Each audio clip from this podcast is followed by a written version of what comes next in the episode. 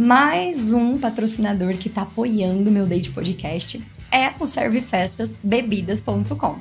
Lá eles têm cerveja, bebida em geral, vários tipos de drink, tem mesa de sunuca, espetinhos, música e amigos. Lá o horário de funcionamento é de segunda a quinta, das nove da manhã até as oito da noite. E de sexta e sábado, das nove da manhã até a meia-noite. E aí, tá afim de uma cervejinha bem gelada com os amigos? Basta chamar eles aqui no WhatsApp ou no Instagram. Você que tá sempre aqui com a gente no nosso date sabe que a gente gosta de tatuagem, né? Então a gente não poderia deixar de falar da Gix Tattoo Giovanna Tatuadora. Ela é especialista em fine line, mas também manda muito bem em outros estilos. Você quer fazer uma tatuagem com alguém de confiança, que faz um trabalho impecável e no precinho, você tem que falar com a Gix Tattoo. Inclusive, esse bracinho aqui, ó, coisa dela, viu, gente? Ela tira a tua ideia da cabeça e coloca no teu corpo.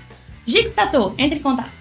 Outro patrocinador é a empresa Mania de Café. Eles têm uma empresa que trabalha com brindes personalizados e nada melhor que presentear uma pessoa querida de forma carinhosa e criativa, né? Eles trabalham com uma variedade de produtos, inclusive para empresas. Eles têm caneca, tem copo, camiseta, caixa, quadro, kit para eventos, enfim, uma variedade. Quer conhecer mais os produtos? Acesse o Instagram ou chame eles no WhatsApp. E agora para falar de mais um dos nossos patrocinadores, que é a cervejaria Lord Lion lá de Votuporanga. Eles produzem e servem as próprias cervejas artesanais, além de várias comidinhas gostosas, com música ao vivo, um atendimento incrível, gente. E aqui no nosso date eles entregam pra gente as cervejinhas da Lord Lion, que também Puta merda. E aqui no nosso date, a gente bebe as cervejinhas da Lord Lion, que também estão disponíveis para venda aqui em Rio Preto, no Porecatu e no Mufato. Então, se você não pode ir lá pra Votuporanga, você pode garantir a melhor cervejinha aqui do interior.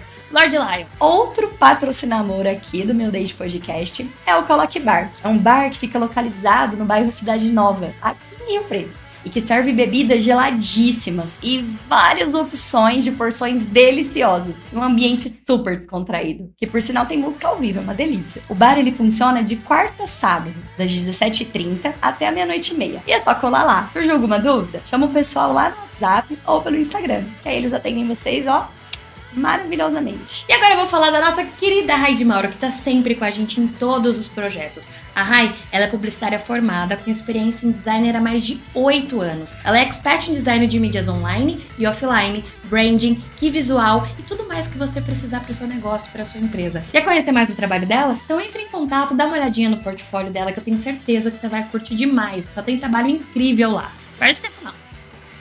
Gente, sabe esse ambiente? Essa estrutura tanto de áudio quanto de vídeo? É aqui na empresa Lola Sound. Além de produção e gravação de áudio para empresas, como espera telefônica, jingle, locução para propaganda na rádio, TV, eles também oferecem essa estrutura incrível para produção de podcast. E a gente tá aqui hoje porque essa empresa tá fornecendo esse ambiente maravilhoso aqui para nós e que por sinal é a nossa cara, né? Tá afim de conhecer mais um pouquinho o trabalho da Lola Sound? Acesse o site deles, acesse o Instagram ou até mesmo chama lá no WhatsApp, que eles estão super à disposição para te atender. Sabe aquelas fotos incríveis que você vê toda semana lá no nosso Instagram? É coisa do fotógrafo Lucas Sobradiel. Pois é, gente. Ele tem mais de 10 anos de experiência em registrar os momentos especiais. Então, tá precisando de um fotógrafo para sua festa, para seu aniversário, casamento, chá revelação, chá de bebê, é, tá precisando melhorar suas fotos do Tinder, é só falar com o Lucas Sobradiel. Entra em contato aqui pelo WhatsApp, pelo Instagram, conheça mais o trabalho dele que vale super a pena. Outro patrocinador aqui do meu Date Podcast é o Esquina Serve Festa, que é a mais nova opção de serve festa no bairro Jardim São Marcos. Lá eles reconheceram a necessidade da comunidade local e aí eles decidiram oferecer uma variedade de produtos incríveis, incluindo bebidas geladas, gelo, carvão, itens de mercearia, sorvete e acima de tudo atendimento ó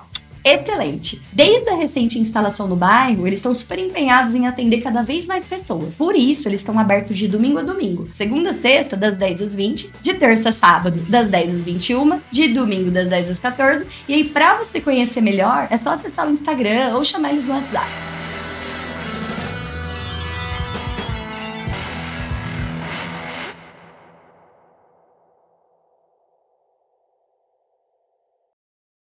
Fala galera, ao vivo aqui em mais um Meu Date, o seu date, o nosso date.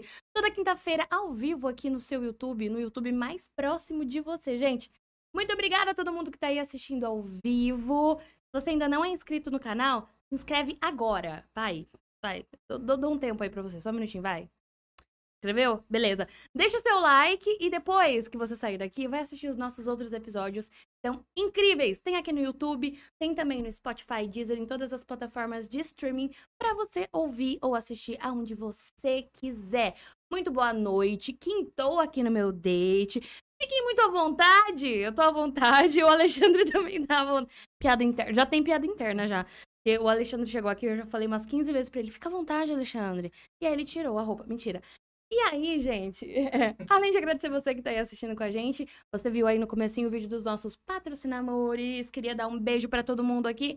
Colapki Bar, que sempre oferece essa batata deliciosa pra gente, quentinha, que a gente já tava aqui comendo. Lucas Sobradiel, Fotografia, Mania de Café, Raid Mauro Designer, Gix Tatu, Esquina Serve Festa da Lisley. Muito obrigada, meu amor. Hoje ela mandou um chaveirinho pra gente, tem chopp de vinho, coisa maravilhosa. Também bebidas.com, Lola Sound e você aqui com a gente, curtindo aqui mais um date. E aqui nos bastidores, além do nosso convidado, temos o, o Sombra.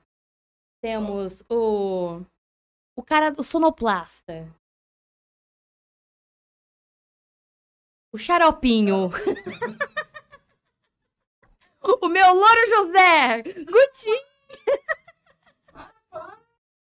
E, gente, você que tá aí assistindo, a gente vai falar hoje sobre um assunto muito sério. A gente tá brincando aqui, mas é porque você sabe, a gente traz aqui assuntos relevantes para trocar essa ideia com vocês. Então, eu quero ouvir vocês daí também que estão assistindo. Comentem no YouTube que a gente vai fazer pergunta aqui pro Alexandre. Vem participar, participar com a gente. E falando do nosso convidado Alexandre, Alexandre Felipe, que é psicólogo, analista financeiro e tem uma carinha de 20 anos, vocês não estão ligados. Eu vou fazer os posts da. me empregar. Eu vou fazer os posts da, da, idade, da idade dele aqui, porque olha.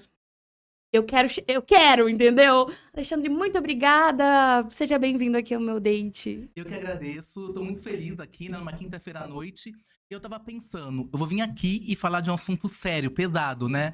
Mas quando a gente vai pra happy hour, o que, que a gente adora falar? De boy lixo, adora Sim. falar de relacionamento que não deu certo. Então eu acho que é o momento da gente falar sobre esse assunto de uma forma leve, mas também complexa. Então eu acho que se você tá aí, escreve se você já teve um relacionamento abusivo, como que foi. E vamos trocar. Eu acho que esse é o espaço da gente trocar. A gente precisa se fortalecer mesmo, né? Com certeza. Ale, porque eu sou, agora eu já sou íntima Ah. já, né? Ok.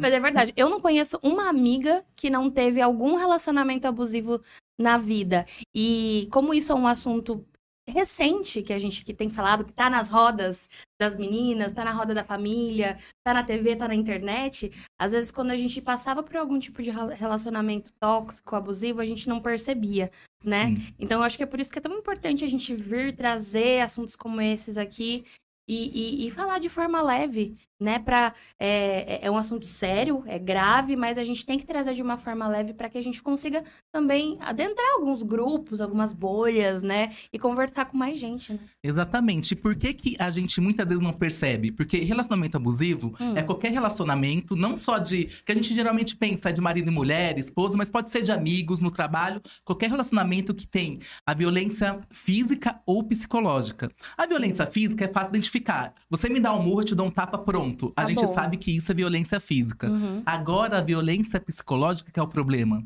Que as pessoas não conseguem muitas vezes identificar. E às vezes na clínica, é, a gente tem que fazer meio que uma psicoeducação. Por quê? Porque às vezes a violência psicológica ela é confundida com amor, Sim. com cuidado. Ah, ele gosta de mim, por isso que ele faz isso. Uhum. Ah, isso ele quer cuidar, ele quer me acolher, ele me ama. E aí, até a pessoa entender que o que ela tá passando é algo sério, ela tem que passar por um autoconhecimento e, e fazer uma análise sobre si mesmo. Então, por isso, né? Então, é muito difícil detectar isso, né? E ainda mais que a gente é ensinado, nós mulheres somos ensinadas que certas atitudes que são tóxicas são é, demonstrações de amor, Sim. né? Então, por isso que é muito natural a gente aceitar certos movimentos ali, certas ações dentro de relacionamentos, seja românticos ou não, é porque pra gente é natural. A gente às vezes cresceu vendo isso dentro de casa, é, com as amigas, na família, e, e- e é difícil é, é, sair dessa. olhar isso de fora e ver, ei, era que. Por que, que ele faz isso e eu me sinto mal? É. Não é culpa minha, né? É, mas muitas vezes é, a, a gente fala mulheres, porque geralmente a gente vê é, os altos índices de feminicídio, a gente Sim. vê que acontece mais É as vítimas estatístico, mulher, né? mas também homem também pode sofrer, tá? Mas é, é complicado mesmo. E eu fico pensando, por que que isso acontece? Por que que o afeto se- se transforma em dor? Em violência. E aí eu gosto de fazer um resgate mesmo. E lá, né, porque a minha linha de abordagem é psicanálise Hum, é freudiana. E aí a gente vai lá tentar, vai lá na origem, ver o que que tá acontecendo, né? O que, o que, que pode é, causar tudo isso? Por que que esse afeto se transformou em, em dor, em violência? Violência, né? né? E abuso. Isso. E aí a gente vai ver Freud, ele fala, ó, não vai ser técnico, tá? só tô falando só pra, mas daqui a Aqui, pouco, aqui. Né? Não vai ser técnico, daqui a pouco, né, a gente, né, mas só pra colocar uma base mesmo. Sim, Freud- mas é importante, por isso que a gente tá trazendo especialistas, porque eu tenho a minha opinião de vozes da minha cabeça, entendeu? E Entendi. da vivência e tananá. E eu assisto documentário e tal, mas eu não sou psicóloga. né? Então, eu acho que tem que trazer mesmo, é claro, numa linguagem simples que todo mundo possa entender, mas, Sim. ó, fica à vontade. Tá, Ah, tá, gente. Fica aí até o final do episódio, vamos ver o que vai acontecer, Faltou muito vídeo. né? Fala, você tava falando Né? de Freud. Isso. Então, Freud, é, ele fala que muitos dos comportamentos que a gente tem hoje em dia, né, de tudo que a gente vive, tudo que a gente sente, vem desde os nossos primeiros anos de infância, Uhum. né? E aí a gente vai construindo e vai se transformando. Então, a gente é uma construção, né? E aí, como que a gente vê o relacionamento? Como que a gente transforma os nossos afetos? Eu gosto de dar um exemplo, que é o exemplo da barata. Eu falo isso em tudo quanto é lugar. Por exemplo, se aqui no estúdio entrar um monte de barata, se as baratas começarem Eu morro, a, a minha aqui tá na batata, tá na- né, O que que a gente faz? eu infarto. Ele, ele riu porque eu tenho fobia de barata. Ah, Então, eu, primeiro eu morro, aí depois a gente vê o que faz. Mas enfim, né, eu saio correndo. Ah, eu saio correndo. né, super, né? E aí, e se a gente colocar aqui, em cima da mesa, um bebê? E esse bebê vai ver algo se movimentando. E o que, que ele vai fazer? Ah, olha, algo se movimentando. Vai pegar, vai brincar, vai chacoalhar, Vai vai, tentar colocar na boca. E o que, que os pais vão fazer? Já vai, ai, pelo amor de Deus, já, já bate na, na mão do. Sai daí, aí já pega a vassoura, aí a outra sai correndo, aí vai Uhum. lá e já vira um, uma bagunça, né? Uhum. O que que aconteceu nesse momento? O bebê, ele aprendeu a ter medo de barata. Por quê? Porque ele não tinha, só que ele condicionou é, aquele é, inseto com toda a movimentação. Então, toda vez que ele vê uma barata, ele vai ter medo. Mas até então, ele não sabia o que era aquilo. Então, foi aprendido.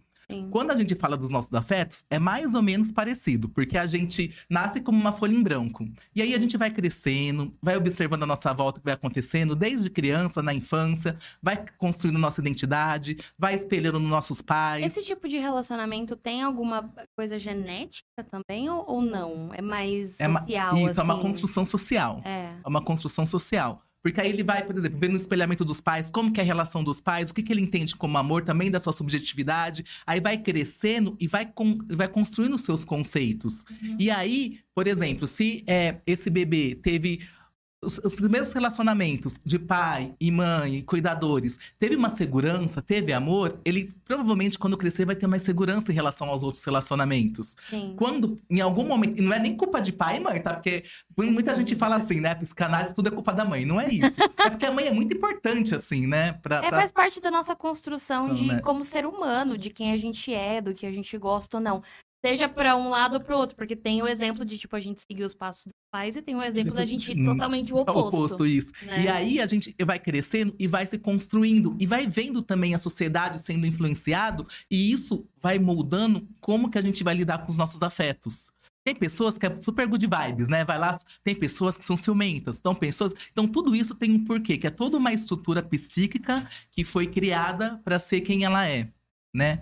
Sim. E aí, também a gente tem que ver também a questão histórica mesmo. Então, por exemplo, a gente ainda percebe que ainda o nosso país, vou falar do nosso país, mas de forma geral, é machista, Sim. né? E aí a gente tem a herança do patriarcado, onde que antigamente só homem que tinha voz, homem tinha poder na família, na sociedade, na economia, na igreja, Sim. tudo, e a mulher não, não Não era É, nada. não era era, nada. era, às vezes, pior que animal, assim, né? Na escala ali de. Isso, porque não tinha voz, não tinha vez, não votava, não podia falar, não podia trabalhar. Ou seja, isso mudou. Só que ainda tem uma herança. Por quê? Porque você percebe que muitos homens ainda vê uma mulher como propriedade.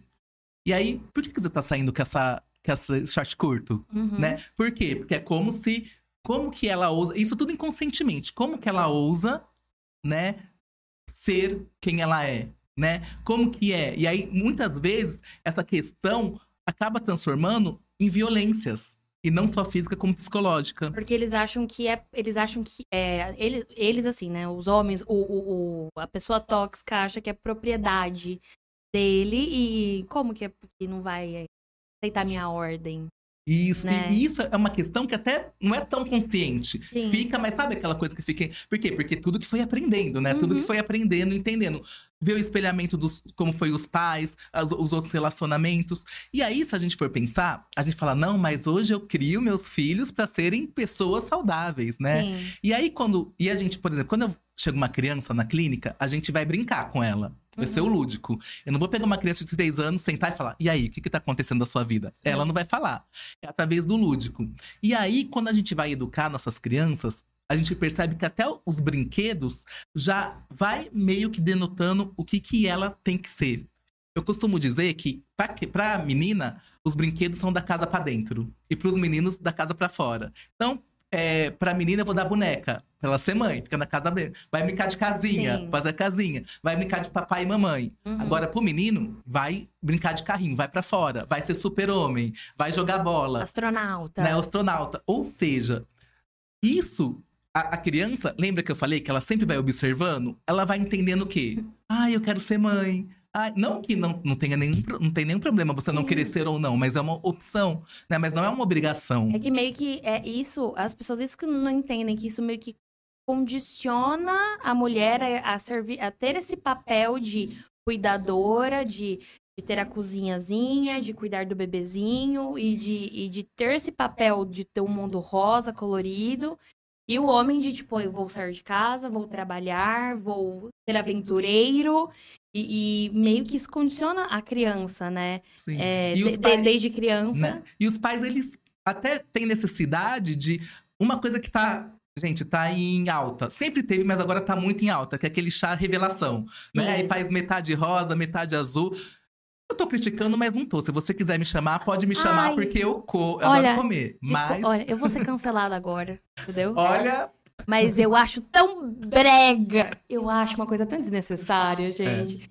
Ah, e daí que é menino ou menina? Então, e aí é meio esquisito, porque aí a gente fica muito amarrado no órgão biológico, né? Sim. E aí fica uma coisa, porque assim, porque é como se é menino, aí já tá meio que pré-destinado. Aí a, a criança vai se descobre transexual e, tipo, tá lá, acha a revelação. Ai, Né? brega. brega. É, porque, né? Porque, porque os pais precisam saber se é menino ou menina, porque pra eles se sentirem seguros. Se é menino, vai ser isso, se é menina, vai ser aquilo, né? E aí, o que, que vai acontecer? Vai criar expectativa nos pais e vai gerar o quê? A frustração. Porque o outro nunca vai ser da maneira que a gente quer, Sim, né? sim. E aí vira toda uma confusão, né? Então, quando a gente tá falando de afeto, olha, a gente nem chegou no relacionamento abusivo. Sim. É que a gente tá fazendo esse resgate, né? É porque, tipo assim, não começa lá, ai, o homem e a mulher, o relacionamento abusivo, o relacionamento tóxico. A gente tem que entender o porquê que isso acontece. O porquê que o homem se sente é, dono da mulher. O porquê que essa, essa violência é tão banalizada. Tipo, sabe, o cara ser violento com a mulher, bater com a mulher, matar a mulher. Isso, mais uma vez, a gente falando por conta de, de estatística, né? Sim, mas acontece, Mas acontece- ao contrário também. Sim. Mas por que, que é tão natural? E não Né? deveria ser? É.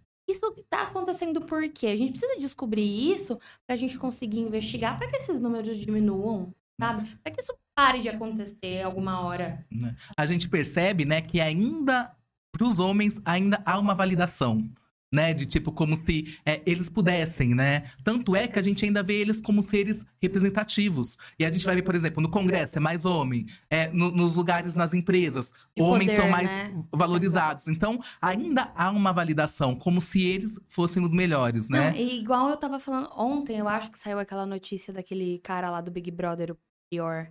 Ele Uhum. foi condenado Ah, por, por estupro. estupro. né?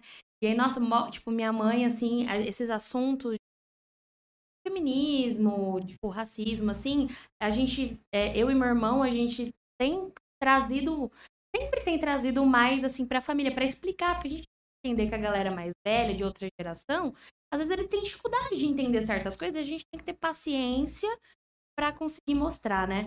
E aí, é, eu, eu e o meu irmão, a gente sempre vem falando so- com ele sobre fake news, sobre é, falas que eram raci que são racistas, mas antes na, na geração deles não era visto como, e a gente vem sempre falando sobre isso. E aí minha mãe vendo a notícia, né, é, semana, durante a manhã, e ela revoltadíssima, ela falou assim, nossa, o Brasil é foda. Tipo, o cara rouba, não é preso, o outro é estuprado, não acontece nada com ele. Sabe, tipo assim, ela revoltada. E, tipo, e era uma coisa que é, as pessoas passam a mão. Sim, porque quando ele saiu do Big Brother, logo depois já tinha essa acusação. E as pessoas meio que, né? É É Ai, isso. E é por- porque é homem. E porque, agora vai uma É. mulher fazer isso, né? Porque é homem, né? sim. E a gente vê porque a gente é, vive num país cis heteronormativo. O que, que é esse palavrão? Cis heteronormatividade é um modelo padrão onde eu tenho que seguir é, normas conforme meu sexo biológico. Então, eu, Alexandre, nasci com pênis, eu tenho que fazer tudo que é esperado por um homem. Você nasceu com vagina, tem que fazer tudo que é esperado por, um- por uma mulher. E a única orientação sexual que é considerado correto é heterossexual. Só que aí tem que ser heterossexual, homem, branco e com dinheiro pra ser todos esses status, né? Sim. E aí tudo que é visto desviante dessa norma é considerado errado, né? sim. E aí a gente vai vendo, né, que esses afetos vão meio que sendo construídos em cima disso tudo, como se construindo numa base errada, sabe? sim. E aí os homens se sentindo mais empoderados, eles podem, eles se sentem têm um aval pra fazer reproduzir muito mais Eles tipo de violência. no poder de, de poder reproduzir violência. E eu digo mais ainda, que eles sabem que na maioria dos casos não vai acontecer. Não, não haverá punição. Porque a gente sabe que, infelizmente, é assim. né? Você viu o caso do Robinho também, né? Que os, os áudios dele. Ah, não, Ah, é mas ela nojento. tava bêbada, não, mas eu só coloquei um negócio lá, e aí, sabe? E aí dando risada, né? Então, Ainda, ainda mais que aí a gente coloca lá o negócio de dinheiro, de fama, né? Que deixa as pessoas ainda mais acima do, do, do certo, do errado, do bem e do mal. Ele tinha certeza que não ia virar em nada. Tinha certeza. exatamente, né? Porque é, o que os homens têm certeza, né? É. Porque senão não teria tanta é, violência, o feminicídio não estaria tão alto, né? Porque ninguém quer, de certa forma, fazer sabendo que vai ser preso, né? Exato, exato. As Na Itália ele foi condenado porque ele tá no Brasil pra não ser preso. É, né? E não aí, sei se eu tô falando, me corrijam aí se eu estiver falando merda. Mas. e aí tem uma, psican- uma psicanalista que eu gosto muito, que ela chama Ana Sui. Hum, E ela fala de amor o seguinte: ela fala assim, Sim. ó, a gente é solteiro. Você é solteira ou você é casado? eu sou solteira. Você é solteira? Sim. Então, é- Peraí, só um minuto. ela vai chorar no banheiro agora. Tem como dar um intervalo aqui? Só- gente, só um minutinho aqui, tá bom? Já volto. Intervalo. Quem tá perdendo é o resto, porque ela é maravilhosa aqui. Fiquem com o clone, já volto. né? Hum. E aí ela fala o seguinte: quando a gente é solteiro, a gente tá com o eu voltado pra gente. Então a gente né, vai, sai e, e faz outras coisas. Quando a gente se apaixona, a gente pega um pouco desse eu e entrega pro outro. E a gente fica com um vazio. E o outro recebe esse eu e entrega o dele. Uhum. E aí tem a restituição do nosso eu. Só que a grande questão é que quando eu entrego um pouco do meu eu e eu quero de volta, às vezes eu quero de volta conforme o que eu entreguei. Sim, E a aí- expectativa, né? E aí, né, já dá ruim. Por quê? Porque imagina, eu tenho um histórico de vida, tenho é, minha vivência, tenho toda a minha história, e vem o outro que tem outra vivência, outra, outra história. A gente junta e a gente quer que dá certo, né? Então, assim, é, tem que ter uma comunicação e esse eu nunca vai bater. E aí, por isso que é importante a gente falar, a gente tá falando aqui de relacionamento abusivo, que aí os conflitos, as brigas no relacionamento, ele é também, faz parte do relacionamento. É normal, por quê? Porque para adaptar e para de certa forma, que haja um entendimento mesmo, né? Porque senão a senhorinha vai ver e vai falar: "Nossa, então eu vou me separar". Porque não, você pode brigar, mas aí tem que ver como que é essa estrutura, E como é essa briga? como que é. também. Porque eu acho que as brigas acontecem porque as pessoas não sabem se comunicar, né? Então aí a- acaba ficando na defensiva e aí acontece a briga, assim. Sim. Então é, é trabalho. Relacionamento é trabalho, Traba- né? né? É trabalho na, na, na comunicação, honestidade e tudo mais. E eu também acho, é, é natural, porque são pessoas diferentes. Sim, é, né, é impossível não momento- ter um ponto que vai. É. Não, ser não, desigual. você tem um casal que fala assim: olha, eu sou casada há 10 anos, eu nunca tive uma briga de duas uma. Ou eles são muito sortudo, muito sortudo, ou alguém tá abafando no relacionamento e não tá falando, sabe? Tá? Porque Tá em algum infeliz, momento. né? Em algum momento a gente vai discordar porque a gente, é, nós somos seres é, pensantes, afetivos. Eu não vou concordar com você em todo momento, né? Então é, é essa questão mesmo, né? Só que a gente tem que ver, né? Qual que é o grau, né? Porque, por exemplo, meus pais, eles têm 50 anos de casado. Sim. Esses dias eu cheguei lá e eles estavam meio que ba- batendo boca de alguma coisa assim. Eu falei, gente, vocês não cansam depois de 50 anos, né? Mas por quê? Porque a, a- a- todo tempo a relação ela é viva, né? Então vai acontecendo coisas, vão chegando, mas acima de tudo tem que ter respeito, né? Que é o que não tem no relacionamento é abusivo. E aí tem vários é, comportamentos que a gente pode detectar, vários é, sintomas que a gente pode observar para ver se uma pessoa está no relacionamento abusivo. Né? E Por- quais são esses, assim, que a gente pode. Tem, igual a gente falou, que tem os que são claros e tem os Né. que ficam subentendidos, que às vezes. Se a gente chegar, a gente até vê, tem uma série, é, eu até comentei ela com as meninas do Maria Livre que vieram aqui faz umas duas semanas, chama Maid. E ela tem um. Não sei se chegou, se chegou a ver, tem na Netflix. Que ela tem um relacionamento abusivo, mas o cara não, bate, não batia nela. Ele fazia, ele, tipo, ele fazia. Não deixava ela trabalhar, então ela era dependente financeira dele. E ele agia com muita violência, dava soco na parede, na porta, mas não batia nela. Então é, é uma violência psicológica, Sim, né? né? Porque de certa forma há uma intimidação. E, e né? aí teve um ponto que ela chegou na. Ela foi. Eles tinham um bebê, uma filha, e aí ela foi lutar pra guarda da filha. Só que como que ela ia provar o, a violência psicológica se não tinha um olho roxo? E aí eles, che- É. eles falam sobre esse ponto e eu É. acho que É. é uma série muito forte. Quem tiver abalado, assim, eu não recomendo. Alerta gatilho, não recomendo assistir. Mas é interessante ver esse, esse olhar, assim. Né? Eu acho que um ponto que dá para observar é você olhar quais são os seus desejos e o que, que você fazia antes de se relacionar. Por quê? Ah, eu sou uma pessoa que eu sou muito família, eu, go- eu gostava de visitar minha mãe, estar com meus amigos. Muitas vezes é num relacionamento. Mas... Não, tem aqui depois. Não, eu pedi água e já tô bebendo chopp de vinho, tá ótimo, né? É que o chopp de vinho é É irresistível. muito bom, é muito bom. né? Então, assim, se antes eu, eu sou uma pessoa muito família, eu gosto de visitar, por exemplo, meus pais, ter contato com eles, e eu tô percebendo que nesse relacionamento eu tô me sentindo ameaçado de não poder, por exemplo, é estar falando com eles, eu, eu tô me afastando. É um ponto a ser é, é visto. O agressor não vai falar assim, não fala com a sua mãe. Não vai falar isso. Vai falar, olha, eu acho que não é legal, porque talvez ela não gosta de mim. Vamos, vamos viver a gente. Ou seja, aí vai te cercando pra você não fazer aquilo que, é, de certa forma, você mais gostava. Então, quando Sim. você per- percebe que você vai se afastando é, dos seus é, amigos, é, do seu, dos seus familiares, né? Por quê? Porque ele quer, esse abusador, ele quer ter o controle. E para ter o controle é, de você, ele tem que afastar daquilo que o ameaça.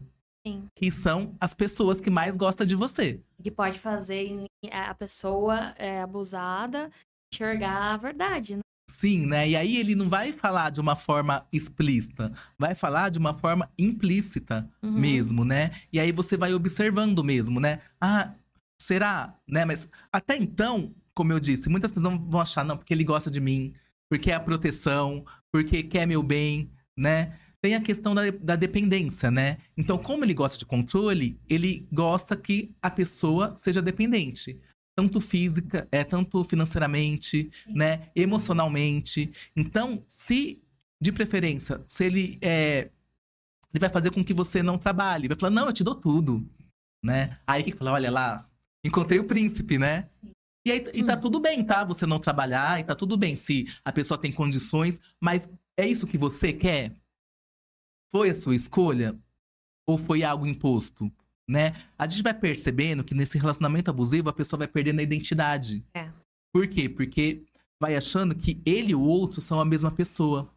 E é um grande erro. Eu até analisava, isso é mal de psicólogo, né? Por exemplo, rede social. Tinha muito, acho que no Facebook, Orkut, né? Que aquele... Vai que você já fez isso, né? E eu tô falando.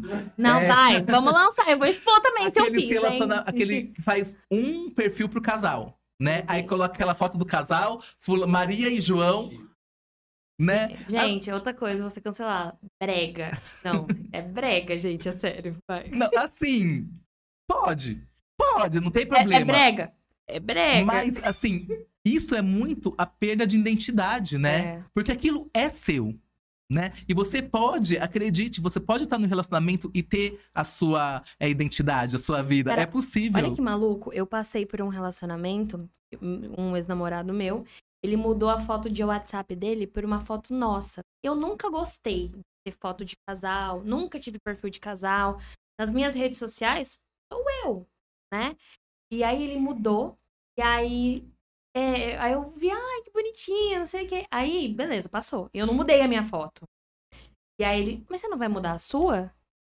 Aí eu falei assim, ah, eu não gosto, né? Tipo, gosto, eu nunca gostei, sabe? Porque é a minha rede.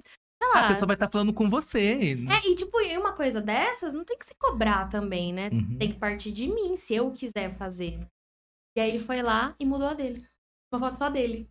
Olha só, É. o jogo, né? O jogo é pra, tipo assim, e, e- e criou uma coisa lá estranha ali, sabe? E, tipo, pra quê? Sabe? É.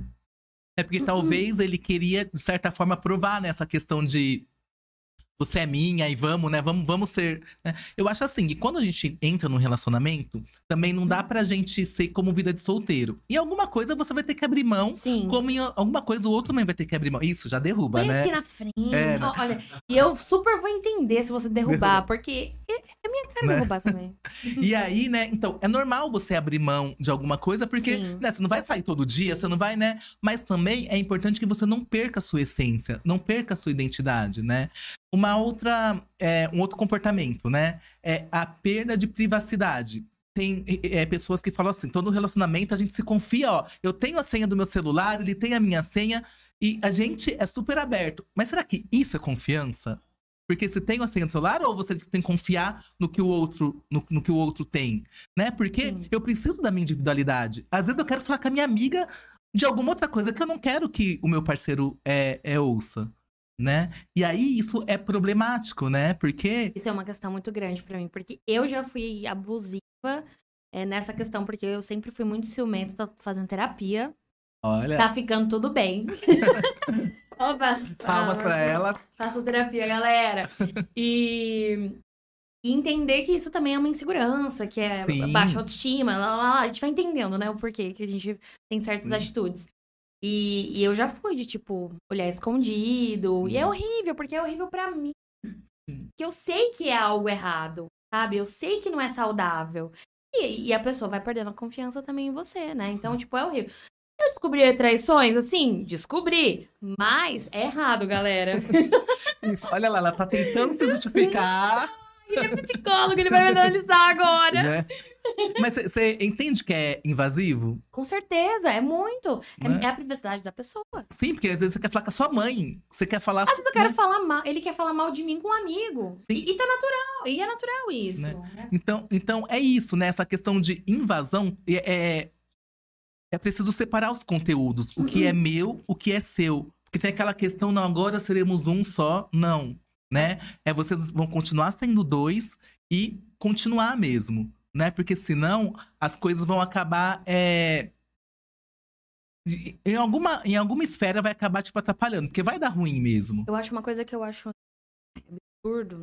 tipo, E quando é, casal não puder sa- sair, fazer alguma coisa individual com os amigos. sem o outro. Tipo assim, eu sou uma pessoa que, quando eu estou namorando, eu, eu adoro sair com a pessoa. Com, com, com meu namorado, enfim. Eu adoro sair com a pessoa porque eu gosto da companhia da pessoa. Só que é muito importante a gente manter essa individualidade pra gente nunca esquecer quem que a gente é. Sim, sabe? exatamente. E, tipo, pra gente ter, tipo, igual, é, sair com as amigas. Não precisa ir pra balada. Chama as amigas pra uma jantar, uma janta. em- Entrem num acordo, casal, né? É óbvio. Pra ver o que fica confortável ou Pra não cada um. pra cada um. Ah, vai num barzinho, igual os caras vão jogar futebol com os amigos, jogar videogame, sei lá, sabe? Tipo, e eu acho que é muito importante pra ser, pra manter um relacionamento saudável, né? Tanto a mulher quanto do homem ter essa, essa individualidade, né? Sim, né? Porque a gente percebe, não sei se você- já teve amigas assim, ou amigos, que eles estão lá, eles. Come... é Aquela amiga que quando começa a namorar, some. Né? Some, e aí depois, quando você tá numa relação e depois termina, eles ficam perdidos. Por quê? Porque viveram tão fechados que aí. É, você. Fica. Não é, fica, né? Né? Porque aí, os amigos eram do casal. Uhum, Aí você, os amigos antigos, você já não tinha. uhum. E aí, o que, que eu vou fazer? E agora eu não sei nem o que, que eu gosto. Porque quando eu- saía, eu saía porque era coisa da gente, né? Então, assim, é importante que você continue os seus laços externos, né? Com certeza. É, ah, o o cara gosta de jogar futebol? Ok. Você gosta de sair com as amigas, tomar um vinho? Ok. Claro, né, que também, se a gente tá num, como um casal, a gente também quer ficar junto. Então, assim, é balanceando mesmo, né? É que a gente tem a necessidade de pegar o Tá outro pra grudado, gente, né? né? Como se, né? É aquela. Posse, né? A ideia de posse que a gente cresce nas histórias eh, de conto de fadas, tipo, ai, você é minha, você é meu. E vamos ser felizes para, sempre. Tipo, ai, como isso é pesado, né? né? Nossa, eu vou ter a responsabilidade de ser feliz pra sempre, sempre, com aquela né? pessoa. Pra sempre é muito tempo, né? E a gente tava fazendo é, um trabalho da psicologia do- dos contos de fadas, né? O quanto Hum. que é isso, né? Por exemplo, é a, a, a princesa que tá lá dormindo. É, Aí, pra ela viver, tem que vir um príncipe pra salvar o homem. Aí, o homem que vai lá e pega o sapatinho vai escolher a- a- o pé perfeito, porque ele vai escolher. E aí, aí no Conde de Fadas, a mulher tem que ficar costurando o pé pra, pra se encaixar o homem. Aí é o outro que é o príncipe que vem de cavalo. E aí não dá, né? E aí quando cresce, você viu como que tudo faz sentido? A gente acha que é Sim. bobagem, né? Mas vai fazendo sentido. Aí eu vou querer, eu vou querer o, o príncipe encantado, claro. Se eu cresci, claro que eu vou querer. Sim. E aí o que que acontece? Aí eu encontro alguém que eu me apaixono. E aí, aí eu- mesmo eu percebendo que é abusivo, eu vou ficar na esperança de ele vai melhorar. É. Porque eu, eu só vejo a felicidade estando com o outro, né? Então, é, é como se sem o outro eu ficasse um vazio. Então, por isso que é aquela, essa questão de voltar pra gente, do autoconhecimento. Eu quero ter outro, mas pra eu ter outro eu tenho que estar bem, porque eu tenho que me querer, né? E- Total, isso. Eu tô, eu tô, eu tô falando tanto isso na terapia. Eu tô, tipo assim, trabalhando muito isso, porque eu, eu entendi que é, eu não vou conseguir ser feliz dentro de um relacionamento e nem fazer a outra pessoa plenamente feliz, né? Tipo, não tem isso, mas eu não resolver essas coisas que são minhas, sabe? E não é o outro, não é mágica, não é nada. Eu que tenho que ir lá e falar assim: e aí, anjo? Vamos, vamos lidar? Vamos entender onde que, onde que isso começou? O que, que você pode fazer pra melhorar? E é isso. Só que as pessoas têm dificuldade, né, de olhar pra muita dificuldade. Por quê? Porque quando a gente olha pra gente, a gente vê pontos que a gente não quer enxergar. isso, ver. Né? Porque aí a gente vai perceber que a culpa, às vezes, não é do outro que eu colocava, porque eu me larguei, que a culpa é da gente. A gente vê fica colocando essa autorresponsabilidade. E aí é muito difícil. Mas eu acho que na- numa terapia, a gente precisa passar pela dor pra gente superar. Sim. Pra gente entender mesmo. Porque senão, você vai ter um outro relacionamento, vai continuar o mesmo fluxo de É. comportamento, e aí vai culpar o outro, e aí você vai ser uma pessoa frustrada. Sim, sim. Não Né? que o outro não tenha culpa, mas não é só do outro, né? Isso. Relacionamento não vai sozinho. Eu tenho, nossa, eu tenho questionado tanto isso. Assim, é óbvio que dentro de um relacionamento onde existe violência, é, é- isso é indiscutível. Isso, né? né? Mas eu acho que na construção de um relacionamento pra ele ser saudável assim na sua totalidade, né? Precisa mexer com a gente, cada um. E também é que a gente tá falando assim, né? Mas um negócio que homem não vai em terapia. Não. Tipo assim, é difícil o cara também olhar pra ele e Hum. ver a- as, as coisas é, é, o porquê que ele age assim. Sabe? Porque justamente que tem aquele aval, né? Você pode agir Isso. assim, você pode e porque é agir a estrutura mesmo, né? E também ele foi. É como se o homem não. Tem aquela questão, o homem não chora, né? Então o homem não vai mostrar uma fraqueza, uma vulnerabilidade. Porque quando você vai pra terapia, você sa- sabe que alguma coisa tá errada. Então, por exemplo, 80% dos meus pacientes são mulheres, Sim. né? E mesmo os homens que eu atendo eles são mais práticos. Sabe? Três sessões já quer. E mulher não, porque a mulher entende mais o processo, Sim. né? Então. E é uma coisa que eu queria até te perguntar. É, você, como psicólogo e homem, é, tipo assim, às vezes a gente entende que a gente tem ações abusivas, como eu entendi que eu tinha. Quando um homem chega pra você falando assim, cara, tá muito mal minha mina, ou tem muito ciúme, tipo assim, é, é óbvio, né? Tem a, a linha, a linha dele cometer um crime ou não. Mas e aí? E aí, se ele já chega falando isso, já é meio caminho andado. Porque a primeira questão de uma terapia, quando começa, é quando ele reconhece. Se, conhe- se reconhece responsável, Uhum. né? Muitas vezes não chega assim, né? Hum. Chegar e não sei o que, que tá acontecendo no meu relacionamento. Ponto. Mas não que, tipo, eu sou o culpado, né? Entendi. E aí a gente vai tentar mergulhar pra ver. Eu já tive um caso, né, que ele era muito agressivo com a, com a namorada, não chegava ao físico, mas sabe, na palavra. E É de casal? era de casal. Ah. E era- não, era só com ele. Só com ele? ah. Só com ele. Era muito agressivo com a, com a namorada, só que ele não sabia por quê. Mas era na, na palavra, sabe aquela pessoa grossa? A namorada vinha falar. Nossa, já. E isso tava estragando. E ele via que ia perder. Uhum. E a namorada falou: você faz terapia ou acabou, né? Então até já chegou com resistência. E a gente foi trabalhando isso durante a sessão. Uhum. E aí a gente foi percebendo que ele tinha um lado que era mais violento e o que, que a gente poderia fazer. E aí a gente chegou numa conclusão, depois de um mês e pouco, que ele falou: o que, que você gosta de esporte? Ah, eu gostava quando era criança de um Muay Thai. Ou era jiu-jitsu. jiu-jitsu. Hum. E aí ele começou a fazer. Aí ele, aí ele focou essa violência, porque ele precisava Essa extravasar energia, né? em algum momento. E aí, agora eles estão noivos. Né? E aí, Deus. claro, como um homem prático, acabou, não, não foi mais. Não é uma mulher que vai continuando. Por quê? Porque ele é prático. Sim. Ou seja, é, a primeira questão é o reconhecimento. Né? E isso para um homem que é, que é abusivo, pra uma mulher que é abusiva, que tem muitas mulheres que, por causa dos ciúmes, Sim. acaba é, sendo abusiva também, né? É, Uhum. a primeira, o primeiro passo é se reconhecer. Porque a gente só muda quando a gente reconhece. E, e um- um- uma Sim. dica que eu falo também: não deseje pelo outro. Ah, mas eu vou- vou continuar porque ele vai mudar, porque a gente vai ser feliz. Você tá desejando pelo outro. Ele não vai mudar. Ele não vai mudar por você. Se ele quiser mudar, ele vai mudar por ele, quando ele quiser, no momento que ele quiser. E aí a gente fica segurando isso, né? E aí tem também a questão da religiosidade, porque tem mulheres que tem a questão da igreja, aí fala que não pode ser. Ou seja, não vai mudar. E a gente deseja o outro muito, né? Síndrome de enfermeira. Sim, né? De cuidado, né? De cuidar. É que a gente cresce é pra, é, ensinada a ser cuidadora, né? Sim, né? A, a, tipo, consertar. É igual teve aquela. a- casamento às cegas. Eu assisti a primeira. A primeira eu assisti. Saiu recentemente, a- acho que a terceira temporada Brasil.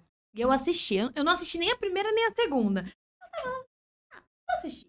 Aí eu assisti a, a terceira agora. Aí teve um caso, um casal, e aí a, a mulher até comentou, tipo, na- nas entrevistas, né, que, como que é?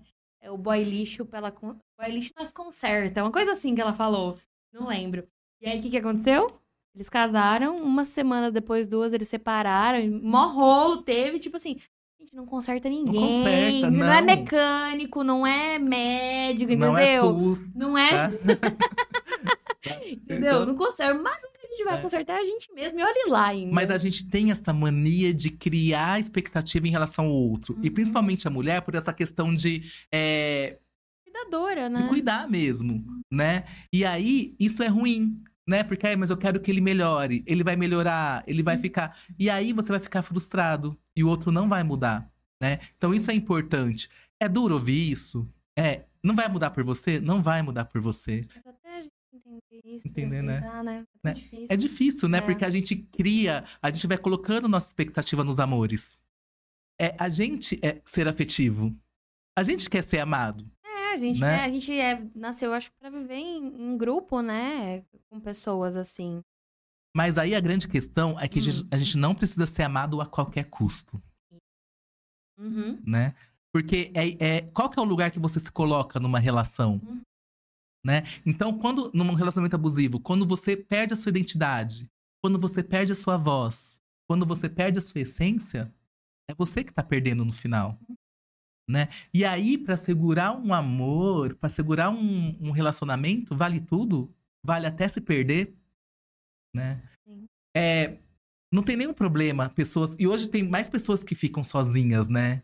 né? Que vão lá e que, na, que namoram, ficam aqui, ficam ali. Sim. Porque é, é aquela questão de voltar pra você primeiro. E é claro que se tiver outro e se, e se gostar, tudo bem. Mas não a qualquer custo. Eu acho que a gente tem que desconstruir essa noção romântica da vida. Porque é o que estraga. Que aí a gente não consegue ver com a racionalidade. É, e né? é tão difícil, né? Tipo, é, eu, eu falo muito com a minha terapeuta, ela pega e fala, tipo, às vezes eu, eu vejo as coisas racionalmente, eu falo, eu sei que eu tenho que agir assim, assim, assim. Mas, nossa, chega na hora eu não consigo. Aí ela, é, é que você é um ser humano, né? Você É. consegue enxergar racionalmente, então a gente tem que trabalhar o porquê que...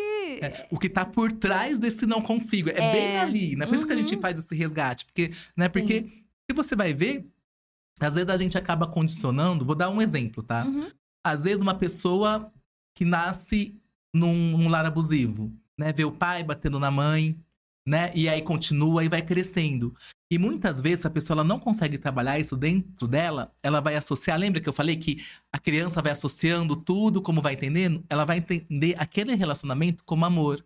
E aí, inconscientemente, ela pode é, se atrair por alguém que tenha características violentas. Por quê? Porque ela associou que quando ela pensa em amor, ela pensa no relacionamento dos pais.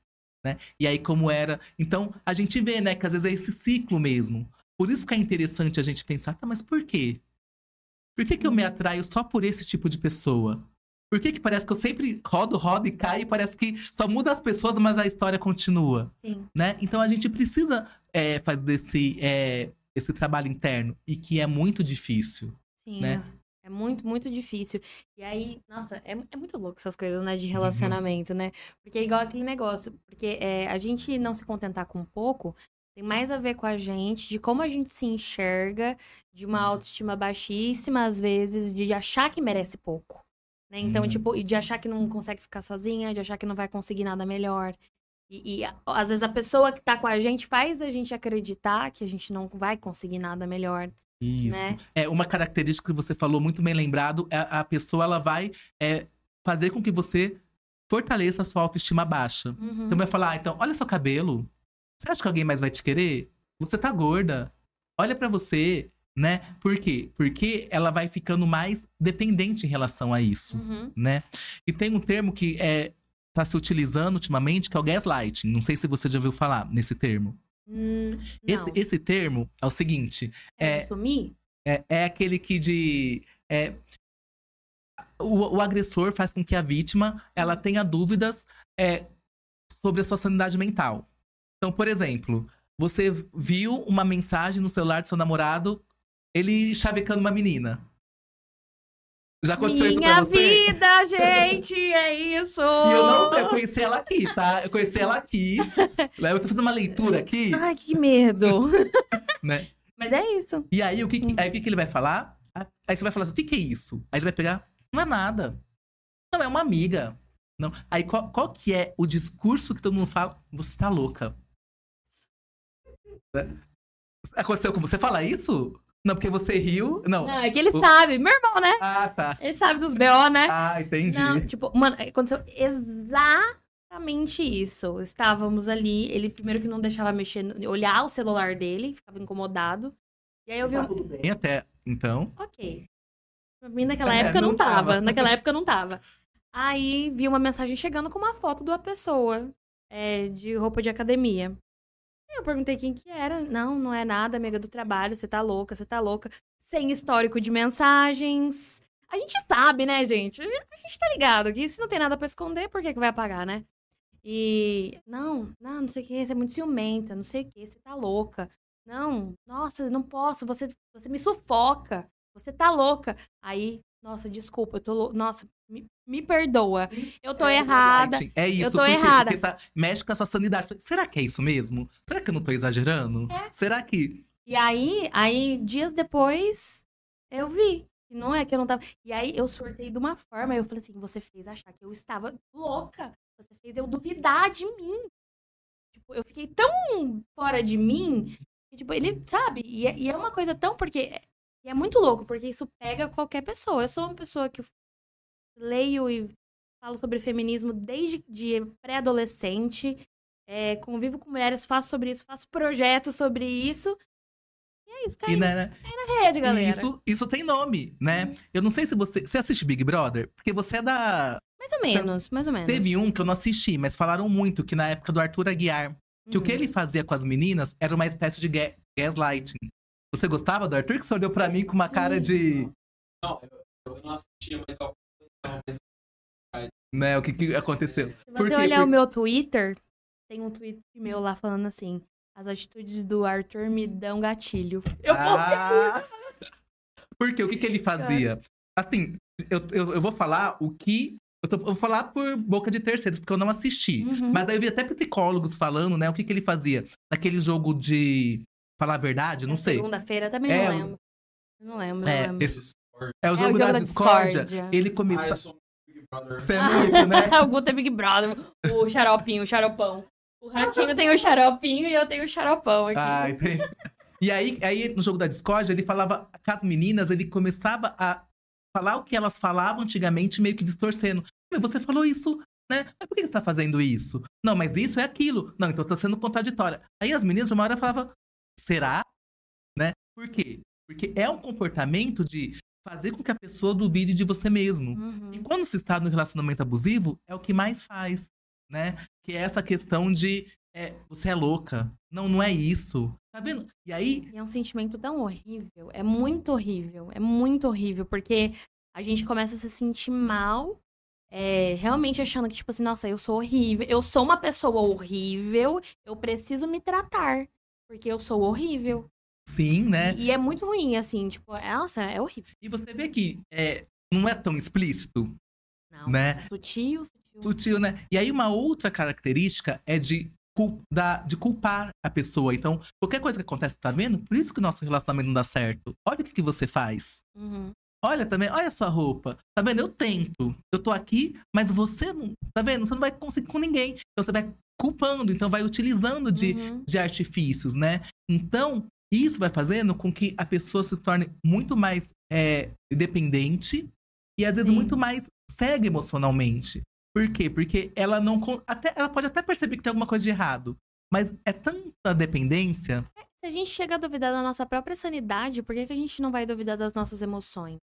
Tipo assim, nossa, tô sentindo uma coisa errada, mas deve ser coisa da minha cabeça. Tipo, a gente começa a duvidar da gente mesma. E aí a gente não tem essa clareza e, e- a racionalidade de, de uma pessoa que está vendo de fora da situação de falar, não, é isso. E, é- e aí quem consegue sair é que tem aquele sopro, né? Tipo, olha o que eu tô fazendo aqui, e aí consegue sair. Infelizmente, né? Isso falando mais uma vez, quando não chega no relacionamento, na, na agressão física, né? Que é muito mais grave. Não é muito mais grave, mas é, Mas é, mas é é grave, né? gravíssimo, é. E aí fica muito difícil essa, essa convivência mesmo. Uhum. Chega uma hora que se a pessoa ela não consegue sair, não se percebe, e quando ela não consegue falar e jogar pro mundo o que tá sentindo, o corpo vai falar. E como que o corpo fala? Através de sintomas. E a Uhum. pessoa vai ter ansiedade, é, irritabilidade, vai ter distúrbio do sono, vai ter pânico, tem pessoas que se automutilam, tem pessoas que comem demais, tem pessoas que bebem demais, porque é uma- que dorme demais, que é uma espécie de fuga. Por quê? Porque o corpo ele precisa falar de algum de alguma forma, né? E tem pessoas que até, ó, isso já dá uma já, já bate aqui. Tava demorando de eu bater aqui no microfone. E tem pessoas que tiram até a própria vida. Por quê? Porque é como se nada tivesse sentido. Sim. Porque já não é mais ela. Né? Porque se ela perdeu as pessoas que ela gosta, se ela perdeu tudo, e se ela perdeu ela mesma, o que que sobra? né? Então, por isso que é muito importante é, quem tá aí é, em casa, né? E perceber isso mesmo. E questionar nossas certezas. Porque às vezes a gente fica numa zona de conforto que a gente não quer sair, né? É e aí a gente, difícil, né? e a gente não questiona, será que é, eu tô no relacionamento, é, meu relacionamento é, é saudável? E aí, quando a gente fala, a gente sempre fala como um terceiro, ah, porque o outro era abusivo. Será que eu tô sendo abusivo? É importante a gente falar como a gente também como protagonista, talvez num relacionamento disfuncional, Sim. né? Será que é o que eu faço? O que que eu falo? Né? Como que eu ajo com o outro? Né? Como que eu me comporto? Claro, a gente não é perfeito, né? Sim, e é, e é normal, mas é aquela questão de reconhecer. Uhum. Né? É, a gente não consegue eh, consertar algo que a gente não vê que tá quebrado, né? Sim, né? E a gente sempre vai colocar a culpa no outro, porque a nossa tendência é de, é de autoproteção, né? Sim. É que é muito difícil, né, a gente enxergar, reconhecer o nosso próprio erro, porque, ai, é, é difícil, é difícil ouvir. Todo mundo fica na defensiva quando fala, ô, tá, tá errado aqui o negócio. Ô, mas não, não, peraí. Não é que tá errado, é que não sei o quê. É difícil, é difícil. E, e é a muito gente mais. tem que ter a, a- a humildade de entender que a gente também precisa melhorar. E eu vejo muito sobre isso. Nossa, eu tava pensando sobre isso essa semana. A gente joga muita responsabilidade no outro de, nossa, eu não acho um cara legal. Ai, ninguém me chama pra sair. Ai, eu tô muito sozinha. Mas o que, que a gente tá fazendo pra isso? Tipo assim, Hum. eu, eu sou uma pessoa legal? Primeiro, né? Eu sou uma pessoa legal que as pessoas querem se relacionar. Eu estou chamando as pessoas para Sim, sair. Eu tô se movimentando, porque É. também é uma troca, Sim, sim. né? Então, é, é, é aquele negócio, ficar atento ao outro, mas a gente também cuidar É. da gente mesmo. Como a gente falou, né? Cuidar da É. gente primeiro pra gente conseguir é, ter um- uma troca saudável com quem que É. for. for. E eu acho que uma pergunta que a gente tem que se fazer é: Eu gosto de mim? De verdade. Uhum. Porque a gente vai falar gosto, mas quando você olha no espelho, o que, que você vê? Né? Você se ama? Parece que, é- parece que é clichê, mas não é. né? Não é? Não é. Porque se é, muitas pessoas falam assim: Nossa, que, que roupa bonita. É, Você vai falar: Ai, paguei baratinho. Não, mas Hum. ao invés de você falar obrigado. Né? Por quê? Porque a gente sempre tá justificando. É como se a gente não aceitasse. Tem que se denegrir, né? Pra, tipo, ser é, merecedora de. né? A gente eh, meio que se auto-sabota Uhum. Mesmo, né? Então, é, é importante, porque se você não tiver essa conversa com você do auto-amor, qualquer coisa que aparecer, você vai aceitar, Uhum. né? Porque é como se o outro estivesse fazendo um favor. Né? É porque eu tô velha, eu tô isso, eu tô aquilo, não é porque eu não quero ficar sozinho, né? Então, é isso. E aí você vai ficando mais exigente com você. E aí você vai não aceitando qualquer coisa, Uhum. né? Então, Eu falo muito isso com as minhas amigas, é que agora estamos 30 a mais, né? né? É, e a gente fala quem é solteira, a não a dificuldade, mas tipo assim, é, de, de entrar num relacionamento depois dos 30 anos. Porque a gente fica, assim, meu, meu núcleo, né? Minha, minha, minha bolha. A gente começa a se trabalhar e aí a gente começa a ficar mais exigente. A não, a, a não achar que. É, normalmente nos relacionamentos a gente recebe menos que o básico. né? Né? E acha que é E tá a- ótimo, nossa, né? que príncipe. Olha, ele lavou a louça. Ai, gente, hum, pelo amor de Deus, sabe? E aí, tipo, é... E aí a gente começa a falar assim, pô, é legal, mas... Nossa, isso aqui é o... ba- Tipo, mano, olha a puta mulher da hora que eu sou. Eu, não, eu mereço muito mais que isso, que essa migalha de atenção, ou que uma pessoa que haja dessa forma. Sabe? Ah, eu sou mó batalhadora, mó correria de trabalho. Vou pegar um vagabundo que não faz nada?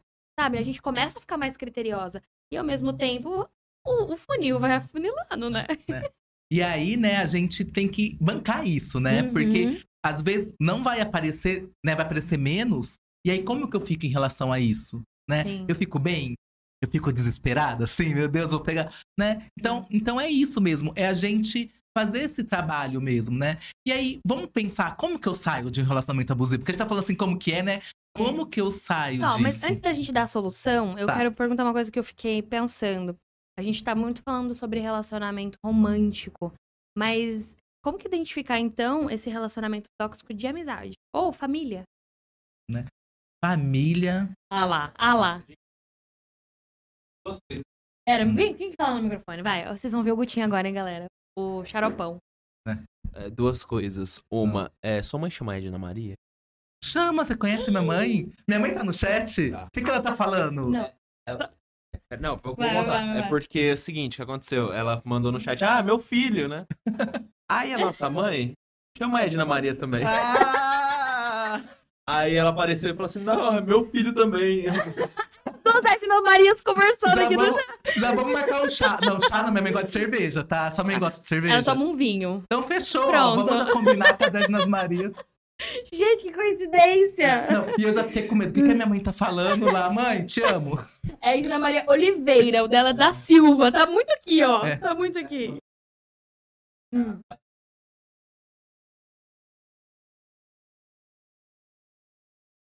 Ah, Ah, legal. Tem, é, a Tati, Tatiana Fontão, comentou aqui sobre relacionamento abusivo também. Tem uma violência patrimonial. A mulher é, que trabalha e o homem diz que vai sair sem levar nada. Pera, aqui tem uma. Tem um emoji aqui me atrapalhando a ler. É, a mulher não trabalha e o homem diz que vai sair sem levar nada porque ele comprou tudo. Comum demais. Ah, sim. Quando. a- É, entendeu, né? Entendi. Eu vou falar sobre relacionamento Né. na amizade, família e patrimonial. Um beijo pra Tati, ela é psicóloga lá de Cuiabá. Maravilhosa. Depois a gente dá um alô pra todo mundo que tá aqui, viu? Ah, Tua- Tua mãe é que signo? ela é aquário. Ah, tá. Minha mãe é. Nossa, é a Ariana. Né, Minha mãe ia xingar se eu esquecesse. Meu Deus, qual que é o signo? De repente eu fiquei. Meu Deus, o que que tá acontecendo? É, é essa questão da violência patrimonial. Por quê? Hum. Né? Tem muitos é, casais que ainda tem. Hoje em dia, homens e mulheres Quer mais? trabalham. Ah, eu acho que eu quero. Olha, mais? isso que eu ia. Eu vim pra beber água. Não tô- beber água nada, não. Isso aqui é muito bom. Ô, Gutinho, ajuda aqui a gente pegar o, o vinho, por favor. Gente, ó, enquanto a gente tá servindo aqui, é chopp de vinho maravilhoso, hein? Lá do Esquina Serve Fest também tem o bebidas.com, se você quiser pegar uma bebidinha agora pra assistir o date. É... Vai abrir aqui o vinho, Né? porque é isso. A gente veio por quê? Papiar, comer e beber. Não, e nem tá estamos comendo! Não, a gente fala também mais Fala do que, né? Qual que é o seu signo? É o melhor. Qual que é o melhor signo que tem? Câncer, é o meu. Não, é o leão, né? Que é o rei da Ai. selva. Ele não acredita. Cachorro. Eu quero, a gente quer trazer aqui uma, uma pessoa que fala sobre, como é que fala? Astrologia. Astrologia. E ele não acredita em nada, Né? em nada. E eu quero ver esse encontro. Mas ó, eu, eu vou confessar que eu não entendo de signo, só do meu, que eu acho que o meu tem muito a ver Sim. comigo, que é leão. Né? é verdade. Mas Pra você ter falado é o, meu- é o melhor de todos, Só Leonino que que fala, leonino. né? É verdade, só é Leonino verdade. que fala isso, né? Então, é violência patrimonial. É que Hum. hoje em dia é muito mais comum é, num casal, num, num relacionamento, as duas pessoas trabalharem. Sim. Mas na época do- dos nossos avós, até dos nossos pais, tinha aquele. é, meio que uma regra, né? Que o homem é, ia trabalhar, Provia, né? né, provia e a mulher cuidava de casa. E aí, se em algum momento separa, né? Muito homem, por achar que ele que tá trabalhando, que ele que é o dono de tudo, Uhum. né? Então você vai. E aí, isso também é um, é um tipo de violência, né? Abusiva por quê? Porque é como se é, amarrasse para que ela ficasse é, dependente, dependente é, financeiramente O medo de se separar por perder tudo, né? por perder tudo. E aí é como se é, fosse lesar ela mesmo, Uhum. né? De ficar, de sair sem nada, né? Então isso é um tipo de violência, né? Ou também uma violência patrimonial, aquela mulher, às vezes, que, tá, que é ciumenta, vai lá e briga e vai lá e risca todo o carro do, do marido. É uma violência patrimonial. Então, assim, ou pega o celular e Uhum. fala, não, agora é meu, é uma violência Eu patrimonial. quero fazer pi- piada, desculpa, gente. E tem homem que merece. Mentira. Ó, mas tem Tudo bem. uns que eu não quero falar, não, mas não vou falar, né? Não sou eu que falei, galera. Nem eu, tá? Não, é, um que é um caso famoso de violência patrimonial, é, bom, não sei, né, por dentro das partes, mas a Zé de Camargo e a Zilu. E quando eles se separaram, ele não. é, teve uma briga ali, que acho que ele não queria dar parte do, do dinheiro dele pra ela, e não sei o que, e ela alegava isso. Tipo, enquanto ele ia lá, ficava fazendo show, trabalhava e tudo mais, ele simplesmente cuidou da família dele. Sim, Só, né? só isso, né? Porque, tipo, mano, isso é muito louco. Porque esse serviço de servir, eles é pouquíssimo valorizado.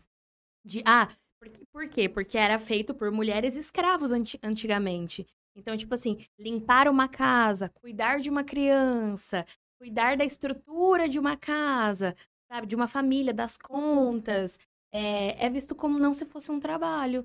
E aí, por isso que ele é pouco valorizado e as pessoas, ah, só eu que trabalhei. Eu falei, ah, então você viveu no Sim. meio do mato, E aí, trabalhando. se separar, não. Então agora É. você vai sair com uma mão na frente e outra atrás, porque todo esse patrimônio foi eu que construí. E não, né? Por isso que eu falo que muitas vezes os homens têm essa validação, né? Por quê? É. Porque eles acham que, né, que eles que são é, o domínio mesmo. Né? E pra eles são tão naturais, como talvez o Zé de Camargo, que eu não sei essa história, mas pra ele é super natural. Ele Aham. entende que não, que eu que fiz o sucesso. É, mas, mas ele, mas ele fala, ele fala. é, E tipo, agora, provavelmente, ele deve ter trocado ela por uma com a metade da idade, ou não, Eu acho que, eu acho que é É. mais nova. né? Então, e não julgando, mas a gente entende, né, que é os papéis que as, as coisas vão acontecendo mesmo, Uhum. né? Né? E que tem vários outros tipos de violências. E aí a gente tá falando alguns aqui, mas a gente não padroniza, por quê? Porque cada pessoa tem sua história, tem seu histórico de vida, sua subjetividade. Sim. Às vezes é um tipo de violência que a gente não consegue nem identificar, porque é na região dela, na história dela, no relacionamento dela, sabe? Uhum. Às vezes tem a questão dos filhos, né? Que utiliza, utiliza os filhos também como uma espécie de, de, de chantagem, Uhum. né? Ele falou. "Ah. Ele mandou. Nossa, tem um monte de mensagem aqui. Ó, tem mensagem aqui da Tati, da Tati Fontão, falando. E o pior, pro menino que não age dentro do esperado, jogando bola. Ah, ela tá falando, acho que do assunto. do assunto que a gente. Do começo, né? Que a gente tava brincando de meninos. Algumas famílias ficam automaticamente preocupadas orientação sexual da criança, né? Ai, Exatamente. Aí coloca um peso em cima da criança. Às vezes a pessoa só. A criança só quer brincar de boneca. Ó, Né? E não vai fazer com que ela se torne gay, tá? Não existe isso. né? Ai, meu Deus. Ela mandou bastante mensagem aqui. Ela falou: não só nos relacionamentos amorosos a comunicação é importante, mas em qualquer tipo de relação, com certeza. O problema é que as pessoas não foram ensinadas a se comunicar de forma assertiva. Isso é muito, Exato. muito essencial. E realmente a gente não foi. Ainda mais se comunicar com pessoas que foram criadas numa, numa estrutura totalmente diferente da nossa, e Sim. que tem uma comunicação totalmente diferente E da aí nossa. a gente né? vai falar que tava falando da violência é, é, psicológica na família mesmo, né? Aham. Porque tem um choque de gerações muitas vezes, Hum. né? E aí o, o, o pai que pensa, porque na época dele era tudo certinho, aí vem. E hoje em dia as coisas estão mais livres. E aí há, há muito choque de geração, né? E aí, às vezes, o que não consegue é, na conversa acaba impondo. E aí isso pode ser uma forma de oprimir, Com né? Então, certeza. assim, tem. É em tudo quanto é relacionamento. Tem pessoas que têm muita tendência a dar ruim. Infelizmente, né? O red flags. Liga aí, você viu esse termo agora que a, inter- Não. a internet está usando? Que é as é, red flags, que é as bandeiras vermelhinhas, assim. Tipo, quando é, você percebe sinais de uma pessoa. Olha? É, tipo, sinais que você. Tipo assim, esse- essa atitude da pessoa é meio abusiva, é meio suspeita, que eles estão falando, tipo, red flags. É tipo, bande acende a lâmpada, tipo, epa, peraí, ba- bandeirinha vermelha, É. peraí. Ah, o, o cara veio e reclamou do meu decote? Red flag. Sabe, tipo, bandeirinha vermelha. Hum, será que isso não pode evoluir pra, um- pra uma coisa pior? E muitas vezes evolui, né? Sim. É importante que é, faça o corte logo no começo, né? Porque, às vezes, no começo já vai direcionar aquilo que você aceita ou não numa relação. Sim. E às vezes no começo, quando a gente tá apaixonado, Ah. a gente meio que vai aceitando, né? Aceita Fala, tudo, não. E aí tudo. depois, né, você vai lá dar até comida no prato, Ai, né? Amor de Deus. Aí depois, pra você deixar de dar comida no prato, como que você vai fazer se você. Eu tô dando um exemplo bobo Sim, e que sim. existe, tá? E Sim, que existe. existe, existe. E, e aí, né, então, é importante. E até pra você é, esse di- direcionamento, é importante que você saiba quem você é. Senão você vai aceitar qualquer coisa. Sim, Não, ainda bem que ele tá comendo no prato que eu tô dando, você vai pensar. sim. E a gente tava falando de relacionamento de amizade e família. Isso. A questão é, de família é uma questão bem complicada, né? Porque, assim, amizade, de certa forma, a gente escolhe. Uhum. Família, a gente não escolhe. E aí vem de tudo quanto é jeito, né? Sim. E aí, nesse- nesses últimos anos, teve a questão até de uma- da polarização política, né? Que pronto, bastou isso pra ter briga na- no café da manhã, Sim. né? Né? É. Faísca, né? Te- teve na minha casa também, teve, imagina que teve na casa Teve de todo também na mundo, nossa. né? E aí até a gente falou, ó, não vamos mais falar sobre isso, porque Uhum. senão a gente se ama, né? Senão Sim. daqui a... E aí, é, é, de certa forma, a gente tem que ter é, uma sensatez para entender o outro na, na realidade que ele, que ele é tá. Mas isso não significa que você tem que aceitar, Hum, fala mais sobre isso. né? Então, por exemplo, é... Vamos falar, sei lá, meu primo. Ah, O meu primo, ele tem uma ideia totalmente diferente da minha em relação à vida. Sei lá, eu sou super pra cá e ele é pra cá. Ele é super da igreja, não sei o quê, acha que eu sou pecado, é isso, aquilo. Ok. Você tem duas é, opções. Ou você debater com ele, ou você entender que é a realidade dele. E aí você vai ter a opção de você é, querer conviver ou não uhum. né? Porque eu, eu, eu tava até falando por uma paciente esses dias que a gente tem que começar a escolher quais são as batalhas que a gente quer brigar. Sim. Que a gente briga aqui, briga ali, briga ali, briga ali. Aí quando chegar uma batalha importante, eu já vou estar cansado. Sim. Vai, você vai conseguir mudar seu primo? Não deseje pelo outro. Ele não vai mudar.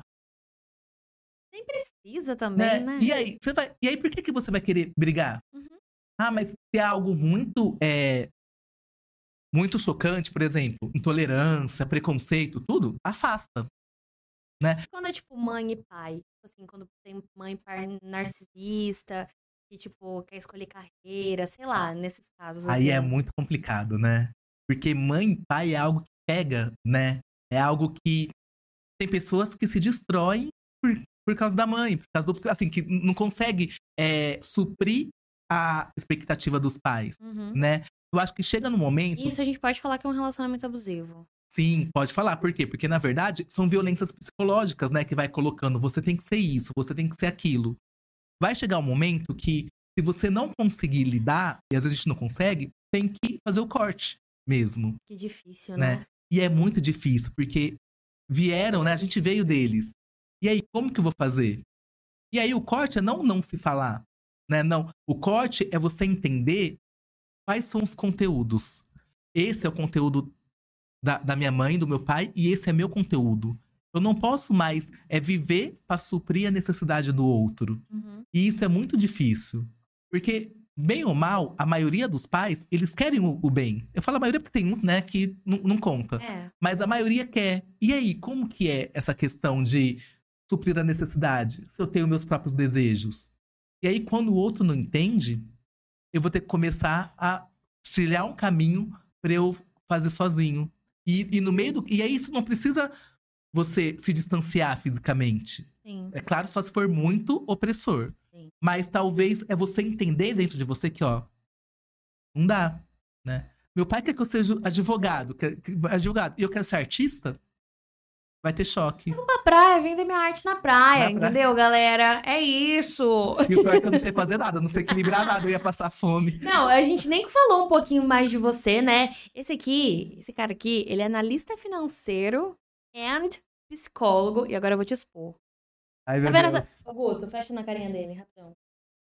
Tá vendo essa carinha aqui, ó? O que, que você acha que tem? 22 anos? 25. 25?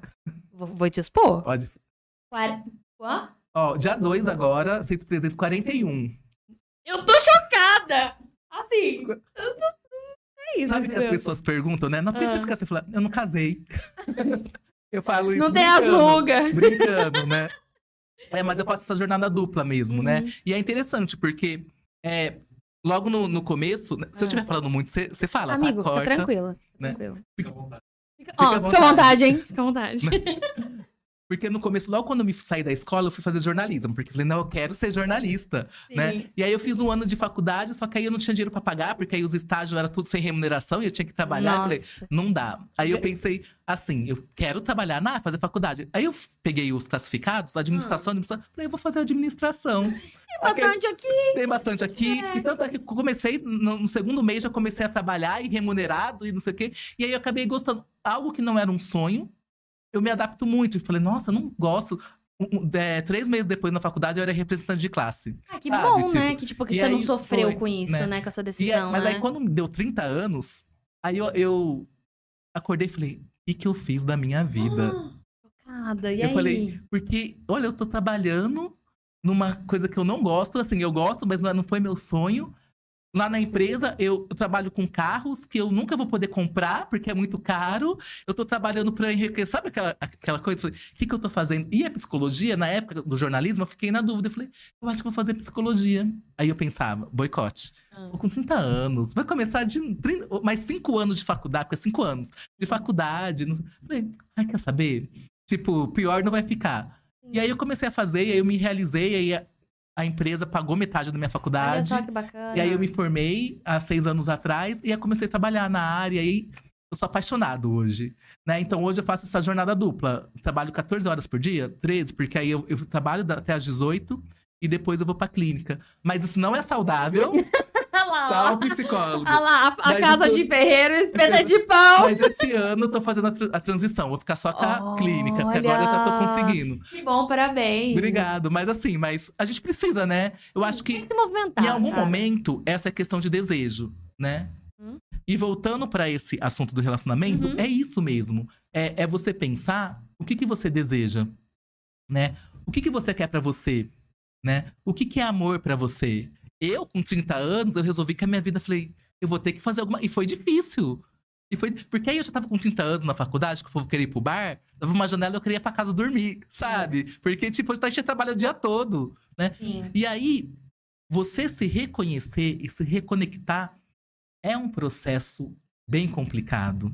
Mas é maravilhoso ao mesmo tempo, né? Porque, tipo Sim. assim, é, é que a gente, mais uma vez, a gente é condicionado a com 18 anos decidir o que a gente vai ser pelo resto da nossa vida. Tem muito essa coisa, né? Nossa, eu escolhi uma profissão que eu vou trabalhar com isso o resto da minha vida.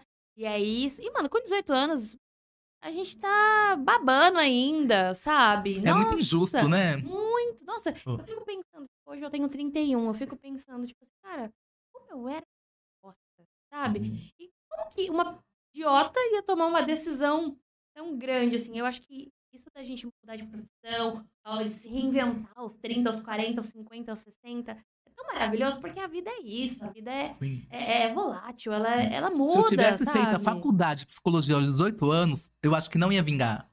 Porque é, um- é um curso bem denso. E eu, com 30 anos, eu acho que olhei de uma forma diferente. Sim, né? Porque eu falei, como que eu vou cuidar do outro? Eu vou cuidar de mim, aí você faz terapia, aí você vai. Então eu acho que hoje eu tô realizado mesmo. E, e é isso, né? E o ser humano me fascina, né? Quando começa, eles começam a falar e falam, nossa, e a evolução, e sabe, como que eles se superam, e, sabe? Eu acho que é muito bom isso. Eu falo que eu vou fazer faculdade de psicologia em algum momento da minha vida. Olha! Porque eu amo muito minha profissão. Mas, então, tipo, quando eu for mais velha, talvez, eu vou. Eu acho que uma hora ou outra eu vou entrar, porque eu também nada assim. E eu fico viajando, né? Eu fico, nossa. Eu penso muito sobre tudo, sobre as pessoas. Eu vejo muito documentário sobre a mente humana, sobre. Enfim. Uma, uma hora eu vou Você fazer. vai, aí você vai vendo as matérias e fala, nossa, é isso! E aí Uhum. você vê, aí você começa a ver, fala, ah, e aí, Hum, sabe? Doida. Eu- Aqueles... É, né? Não, O que, que isso quer dizer? Não, mas brincando, né? Mas, mas eu acho que por que não? E por Uhum. que esperar quando tiver mais velha? E por que não Sim. agora? E por que não depois? Sabe? Eu acho que a gente tem que viver nossos desejos. E aí não tem problema nenhum da gente é, recomeçar. né? Quem disse que tem que ter uma regra? Quem disse, quem disse que a gente tá estável, que tá tudo certo? Não, a- amanhã a gente pode, sabe? É, é outro dia. Então eu acho que a gente tem que seguir nossos desejos. Se jogar, né? né? E, e pensar na gente. Ah, é egoísmo? Deixa as pessoas acharem que é egoísmo, né? Você já, você já andou de avião? Já. Né? Você vê, né? Quando a gente entra- entra no avião, tem uma caixinha de som que vai falar assim: atenção, senhores passageiros. Se alguma coisa acontecer, máscara de oxigênio vai cair na sua frente. Uhum. Fala, primeiro, coloque em você, para depois colocar em idoso, criança ou em quem precisar. Ou seja, primeiro coloque em você, para colocar em idosos e criança. O que, que ele quer dizer com isso, trazendo pra vida? Primeiro, cuida de você. Pega a máscara de oxigênio, coloca em você para você criar gás, para se você quiser, você cuidar do mundo. Não adianta você achar que você vai ter um amor, não adianta você achar que você vai cuidar do outro se você não tá bem. Então, eu acho que é isso que a gente tem que fazer, né? A gente não tá acostumado, porque vão falar, olha lá, é arrogante, ah lá, só pensa nela, tá se Uhum. achando. Não, a gente tem que se achar mesmo. E eu acho que quando a gente tá bem resolvido, tô nem aí pro que, que ele acha. Acha que eu sou egoísta? Tá bom, vai lá, senta lá. Sim, sabe? né? Tô, tô, tô fazendo. Senta lá, Cláudia. Eu tô fazendo aqui o que eu preciso fazer pra eu ser feliz, cara. Porque no final das contas, é óbvio, a gente ama as pessoas, a gente tem carinho e quer cuidar das pessoas. Mas é igual você falou, a gente tem que se cuidar da gente primeiro. Porque senão, se a Uhum. gente. A gente não consegue é, transmitir amor, é, cuidado, se a gente não faz isso com a gente mesmo. E aí a gente vai é, quebrando aquilo que a gente acredita. Porque muita gente vai falar que só porque a gente tá com o outro, a gente é, tem medo de ficar sozinho. Uhum. Quantas vezes você que tá aí com seu marido, com a sua mulher, já não se sentiu sozinho, estando com alguém? Do lado não, da cama. né? Né? E não quer dizer no meio de todo mundo. E às vezes você tá sozinho, assim, você você não tem é, alguém, né? E você tá tão pleno, né? Que não quer dizer. Uhum. Eu acho que você tem que estar bem com você mesmo. E às vezes, ficar sozinho é bom porque a gente se conhece. Né? E também é ruim porque a gente se conhece, né? né? Então fica, fica essa, essa questão. Mas, mas é isso mesmo. Eu acho que a gente tem que desmistificar essa questão de relacionamento, de Uhum. relacionamento alinhado à felicidade. Né? Tem que ser um complemento. Não tem que ser a causa. A gente não vai ser feliz porque tem o outro. A gente vai ser feliz porque tem a gente. E o outro vai trazer pra somar. Ai, Alexandre, isso é tão básico, mas é básico na teoria, mas na Mas ninguém prática. faz. Ai, o que é básico? Vai fazer exercício todo dia, dorme bem. Ninguém faz. Ninguém faz. É. Né? Por quê? Porque a gente não tem controle sobre a gente, muitas Uhum. vezes. E por isso que a gente tem que fazer esse exercício mental, assim. Uhum. E é todo dia. E às vezes você vai cair no buraco. Né? Às vezes. E aí é levantar e continuar. E o que faz parte da vida, né? Sim. Faz parte essa Né? nuance, assim. A gente um dia tá bem. é- Só existe a felicidade porque existe a- tristeza, né? Que a gente só Sim. sabe, a gente só sabe identificar porque como a- quando a gente tá feliz, que a gente já sentiu a tristeza. Então, É, eu falo isso, que felicidade, parte. ela não é ausência de dor. Felicidade, uma pessoa plena, é também saber lidar com a dor, porque a dor vai vir. Uhum. É que eu falo com meus pacientes, quando chega lá, ó, você veio, no primeiro dia, você veio pra se curar? Vai ficar bem, bem. Então, não é aqui o lugar. Que aqui você não vai sair curado. Porque ah, você não vai sair maravilhado, um zen budista.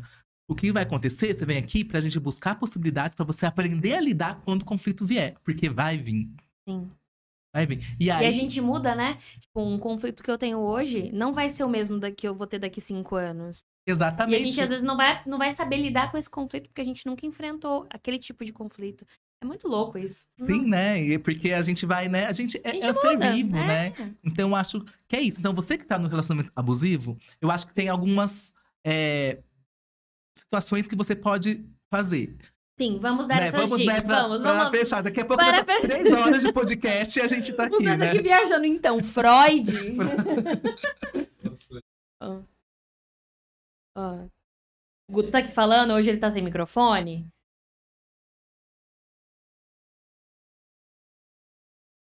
Ai, gente, minha não. mãe. Eu vou, Minha eu, eu vou, é, ó, Edna Maria, que não é a nossa, minha nossa mãe, é a mãe do Alê. Então, assim, esse meu filho vai longe, fala bonito, eu amo demais. Ah. Ai. Não, é. Posso, falar, posso fazer um parênteses? Claro. Eu sou adotado. É. Então, eu acho que eu sou muito mais privilegiado, porque ela, ela me escolheu duas vezes, né? Porque ela teve que escolher. Então é amor que é maravilha. É amor que é amor, filho, tudo filho, né? Tudo amor, filho. amor. tá- Ó, o seu sonho pode. Pode. é, a Edna falou o seguinte: o seu sonho pode, pode, quem sabe, um dia aquele carro lindo igual você. Qual o nome dessa linda que está falando? Sou eu, sou a Lola. Tia Edna. Minha Vamos- mãe. Vamos juntar as Ednas? Vamos! Vamos lá então. É, tá, descobri. Nossa, eu tô. no- Sim, falou sobre amizade. Tô num relacionamento abusivo. É, a gente já tem- falou bastante aqui como identificar o que, que é e o que não é. O que, que eu faço? né? Assim, tem várias situações. Quando você primeiro você se começar a questionar. Então você que tá aí, tá no relacionamento, acha que não tem problema, questiona mesmo assim. Porque, como a gente falou, se reconhecer é um passo pra mudança. Ai, eu, eu tá esquisito. Eu não sei. É, tá esquisito. Procura ajuda, né? Tem a, a terapia ajuda bastante você se conhecer, se conectar, mas também é, a gente tá no Brasil. E no Brasil, onde mais de 3 milhões de pessoas vi- vivem abaixo da margem da pobreza, onde muitas vezes a gente tem que é, lutar para comer, para fazer, então também é muito injusto falar faça terapia para todo mundo, É. né? E aí eu, eu sempre trago essa realidade porque, né, pra gente não é, florear aqui Alice no País das Maravilhas. Sim. Se você tem condições, faça terapia, né? Ah, mas não sei se eu tenho. Se você tem minimamente condições, eu acho interessante, porque a gente não tá acostumado a gastar dinheiro pra cuidar da nossa saúde mental. Uhum. Eu vou numa uma festa, eu vou no cabeleireiro, eu compro roupa, eu compro ingresso lá de 100 reais, eu vou, né? E ok, pra uma capa, pra, pra um dia. Mas quando é por a gente, uma sessão é, é cara. Sim. E por que, que a gente pensa isso? Porque a gente não tá acostumado a se valorizar. Então, acho que quem co- começa a terapia vai ver a diferença. Então, se você tem condições, faça a terapia. Ah, Alexandre, eu não tenho condições mesmo, porque eu não, não trabalho, né? Eu acho que a gente é, é preciso com que a gente é, se, conecte, se conecte com rede de apoio. Mas é importante lembrar também que tem muitas ONGs, igrejas, Isso. faculdades que dão De, gra de graça ou até num valor muito muito social, social, mesmo. é. Né? Isso é mesmo. importante a gente lembrar isso. Que As pessoas muitas vezes não sabem. Sim, né? em faculdade de psicologia sempre tem, Uhum. né? Em igrejas, às vezes, tem, tem alguns grupos é, que tem, né? Que não é Sim. aliado à a, a, a, a igreja, mas só tá lá, né? né? Eu mesmo, quando eu saí da faculdade, eu trabalhei três anos num projeto chamado Psicoterapia na Praça. Onde todo sábado a gente ia pra praça atender pobre. Eu e uns grupos. a gente Atender começou- pobre é meu. Né? Atender pobre. Atender pobre, assim, que não tinha condições mesmo nem de pegar o ônibus pra ir. Né? Então a gente atendia é, pessoas em situação de rua, é, senhorinha. Tinha uma senhorinha que era melhor, porque a gente começou a fazer rodízio, a gente começou na Ah. praça lá na Jardim Paraíso, onde é conhecido a zona aqui. Porque lá era onde que era, né? E aí a gente foi para as outras praças. Essa senhorinha sabia, porque a gente divulgava, ela ia. E era muito legal, porque a gente viu a evolução dela, assim. Ela era bem empregada doméstica, bem assim, o filho usuário. E aí a gente começou a trabalhar aqui. Ela tava muito acabada. No final, a gente viu até ela vindo de batom, toda, sabe? Falei, olha, e essas pessoas nunca teriam condições de pagar. Então a gente fez Sim. três anos aí que a pandemia não teve mais, acabou não voltando, porque cada psicólogo acabou. Mas, ou seja, sempre vai ter um projeto. Então é importante, né, você procurar a psicoterapia. Caraca, muito legal Né? isso. Mu- Muito, muito bom, assim, era muito. Eu acho que foi a minha melhor escola. Mais do que a pós. Porque você tá na rua, né? Você faz daquele banco a sua clínica. A pessoa olha pra você como ela nunca foi ouvida, né? E aí, nossa, até me arrepio, porque Não, eu quero chorar era- já. Canceriana, canceriana, deixa então eu foi um projeto muito rico, assim, muito rico. Né? E a gente, sábado, a gente tava lá de manhã. Uhum. Então foi bem positivo. Então sempre é, pesquise, né? Ah, mas eu não achei, não tenho. É você se reconectar com as redes de apoio. Sim. Com a sua família, com seus amigos, né? É você ir procurar ajuda mesmo, né? Você cuidar de você. Ah, cuidar da saúde mental é voltar a resgatar os seus desejos. O que, que eu fazia? O que eu quero? Às vezes eu não vou conseguir sozinho. E muitas pessoas, às vezes, saem e voltam. Por quê? Porque aí bate aquela questão do, da não existência. Porque se ele era meu tudo, eu saí, quem eu sou? E se eu não tenho um apoio, eu vou voltar. Sim. E aí, o que, que a gente vai fazer? Ah lá. Gosta de apanhar. Mulher de Eu malandro. odeio, eu odeio Né? essas falas. E aí, então assim, é a gente se re- reconectar mesmo. Mas acho que o primeiro passo é reconhecer. Questionar nossas verdades. Eu me questiono todo dia. Será que isso é isso mesmo? Uhum. Será que é psicologia mesmo? Será que eu não tô fazendo por uma coisa. Nossa, a minha psicóloga, ela, coitada dela, eu tenho, Surtada eu aqui. tenho dó dela, porque, tipo, nesse processo, ela. Porque todo psicólogo Sim, sim. tem que fa- fazer terapia. Porque como que eu vou cuidar da dor do outro se eu não, sei, né? Não posso falar nada, que na minha última sessão, é, teve um momento que a psicóloga parou e pegou e falou assim: Nossa, peraí, que eu já eu tô até meio atordoada. Eu falei assim, tudo tá bom. Tipo, com- meu Deus. Só falamos muita coisa aqui, peraí, vai. Vamos. Tá, me dá um minuto. Eu falei assim, tá bom. Mas isso é muito bom, porque se você tá trazendo muito conteúdo, é porque você tá despejando, é porque isso. Você tá aberta à mudança. Uhum. Isso é- às vezes a gente não sabe como mudar, né? Mas talvez só essa essa ação de jogar pro outro, jogar, quando você fala na terapia pro outro, você tá se escutando. É pra você mesmo. E você vai se ouvindo, e você vai gastando. Muito você fala, louco, porque tem coisas que a gente não. Eu, pelo menos, nunca falei em voz alta. né? Que era só tava na minha cabeça. E na terapia eu falo. E, Né? e é estranho, tipo, tem coisas que, tipo, nossa, estranho me ouvir falando isso. É muito, é Né? muito louco, né? E tem pessoas que não conseguem falar. Quando vai falar, trava. Eu teve caso, eu falo assim, não dá, né? Peguei um papel, faz o seguinte, você escreve. Ah, mas eu não, não- eu não, não consigo. Então você escreve e deixa aqui. Hum. E aí depois, se quiser, eu leio depois. Ou, ou a gente. Sabe? Então a gente vai trabalhando isso mesmo. Eu acho que a gente tá lá para ajudar né, o paciente a se autodescobrir, a buscar possibilidades. Muitos pacientes falam assim: nossa, se não fosse por você, né? Não sou eu. Eu queria falar, sou eu, né? Leonino, né? Claro, sou Sou eu. eu, vai lá. Mas não sou, porque se você vai lá e você não tá disposta a mudar, a gente pode lá ficar conversando. E você volta para casa vazio e volta. Mas sabe, então acho que, que é um ato de coragem mesmo, né? E é um ato de coragem a gente perceber que a gente não precisa do outro para ser feliz. Tudo que fizeram a gente acreditar, talvez não seja verdade, né? To- Toda aquela questão que você tinha de maternidade, de casamento, de é, felicidade, talvez é uma outra coisa. Uhum. Então se permita mesmo. E se você quiser casar, se você quiser, não tem problema nenhum. Mas é o que você quer. Né? Sim. Então acho que pra gente finalizar, porque aqui já tá falando, né? Não, eu tô aqui, 1500 ó. coisas, Tô amando, vai. né? É a gente. Continua, vai. Olhe pra você. Ó, fica à vontade pra falar. Né? Fica... Não, aqui eu já tô mais à vontade. Daqui a hora que tira a roupa, tô brincando. Depois das nove. Depois das- né? Então, assim, é, Eita. olha, já começa aí, já começa aí. Até agora. E aí, tipo, olhe pra você. Mas olha sem medo, né? Olha, vou mudar. Olha com medo mesmo, né? Porque não, não tem como a gente, né? Medo é saudável, né? no- dentro da proporção ali. Sim, é, eu saudável. acho que a gente precisa mesmo, né? E aí, se você perceber que seu relacionamento não tá saudável, que você vê que tá num grau que não tem como trocar com outro, é procura ajuda fora. Né? E se você perceber que você é abusivo, e aqui vamos falar também, porque em algum momento eu também posso ter sido abusivo. Sim. Né? Como você. A gente é ser humano. Né? E aí, Pô. o que, que dá pra fazer? E por que, que eu fui? Né? O que, que dá pra mudar? Né? Será? Ah, mas eu não consigo ficar sozinho. Por que, que você não consegue ficar sozinho?